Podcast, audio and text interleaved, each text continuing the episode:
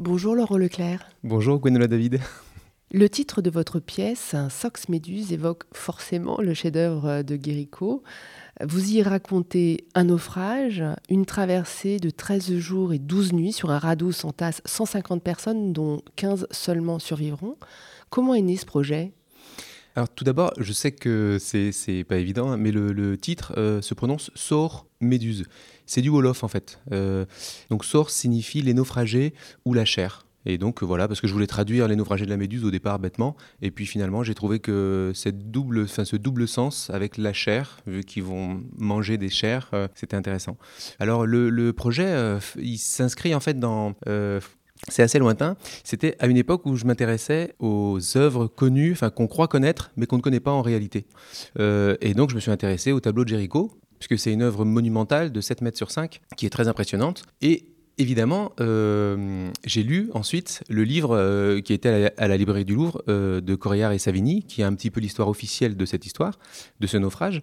Et à partir de là, bah, j'ai fait une plongée dans le tableau, quoi. parce que je me suis aperçu qu'il y avait d'autres témoignages qui n'étaient pas édités de survivants du naufrage de la Méduse. Oui, vous êtes parti de ce fait divers qui s'est déroulé en 1816 hein, et vous l'avez en quelque sorte euh, transposé aujourd'hui, puisque quand on lit le texte, on peut totalement oublier qu'on sera au 19e siècle, etc. Ça sonne de façon euh, très étrange avec ces récits euh, de, naufrages qu'on entend très régulièrement. Qu'est-ce que ça révèle pour vous de notre humanité aujourd'hui?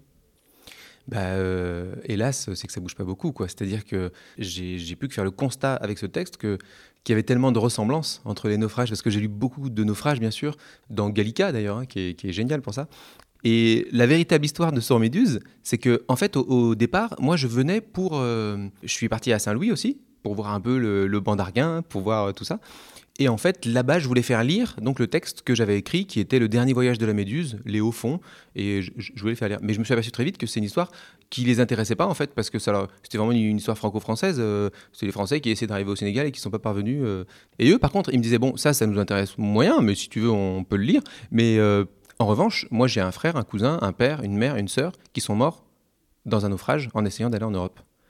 Et donc là, moi, ça a un petit peu relié tout ce que j'avais lu parce que je voyais bien. Et, je me suis dit, mais finalement, qu'est-ce que j'aurais à changer pour que ça corresponde avec leur histoire à eux Et pas grand-chose en fait.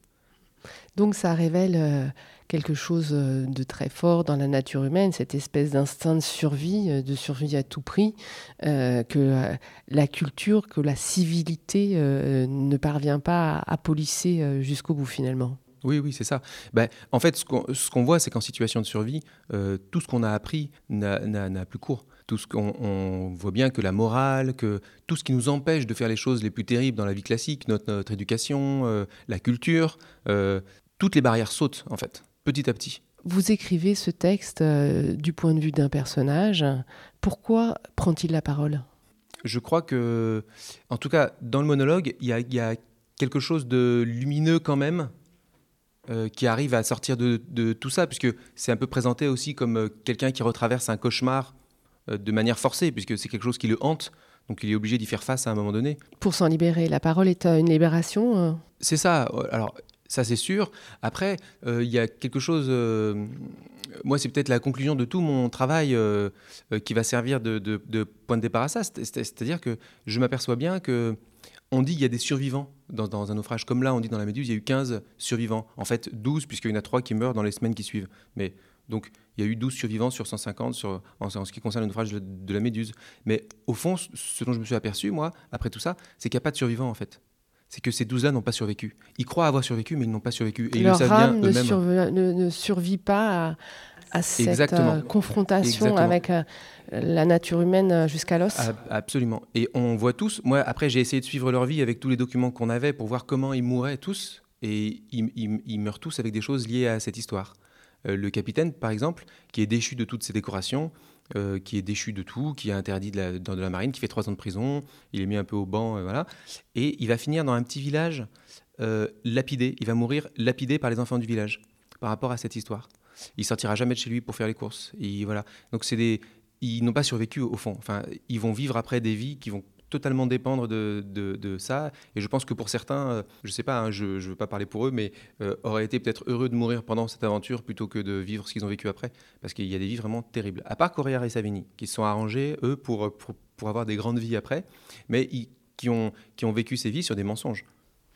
Et pour la mise en scène, euh, quels sont vos axes de travail puisque vous allez monter ce texte? Oui, oui. Alors, euh, il y a l'axe euh, dont vous parliez, hein, qui est essayer de reprendre possession de notre propre histoire.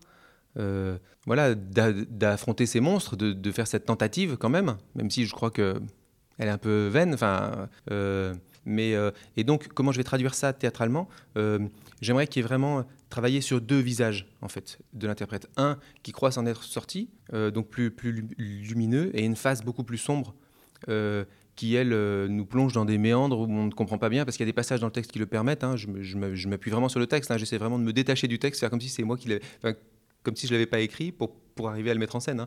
Donc euh, je vois bien qu'il y a deux versants comme ça, il y a deux, il y a une face sombre et une face lumineuse, vraiment très clairement. Et euh, voilà. Donc l'idée c'est ça, c'est d'essayer de naviguer entre ces deux faces-là.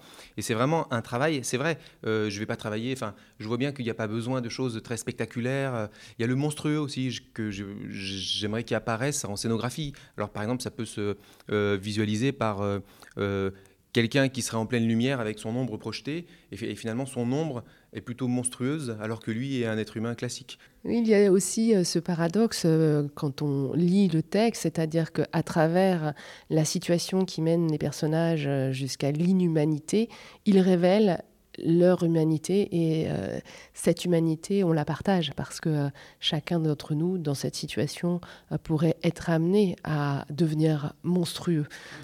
Bien sûr, bien sûr. Oui, oui, c'est tout l'enjeu, c'est ça, c'est que euh, la personne même qui est devant nous, euh, euh, voilà, bah, voilà un autre axe, le, vrai, le faux. C'est-à-dire qu'il nous raconte des choses, mais à la manière de Correa et Savini. C'est-à-dire, vu que c'est un monologue et que dans un monologue, on a un seul point de vue, ce qui est intéressant, c'est ça, c'est qu'est-ce qui est vrai et qu'est-ce qui est faux. Et on, va, et on voit bien que il y a plusieurs possibilités. Enfin, quand il nous dit, voilà, ils ont fait ça, lui nous dit, ils ont fait ça, mais peut-être qu'il y a participé aussi. Donc il y a toute cette part-là qui est intéressante, qui, et avec laquelle on, va jouer. Euh, mais euh, oui, oui, oui, euh, c'est oui, très juste ce que vous dites.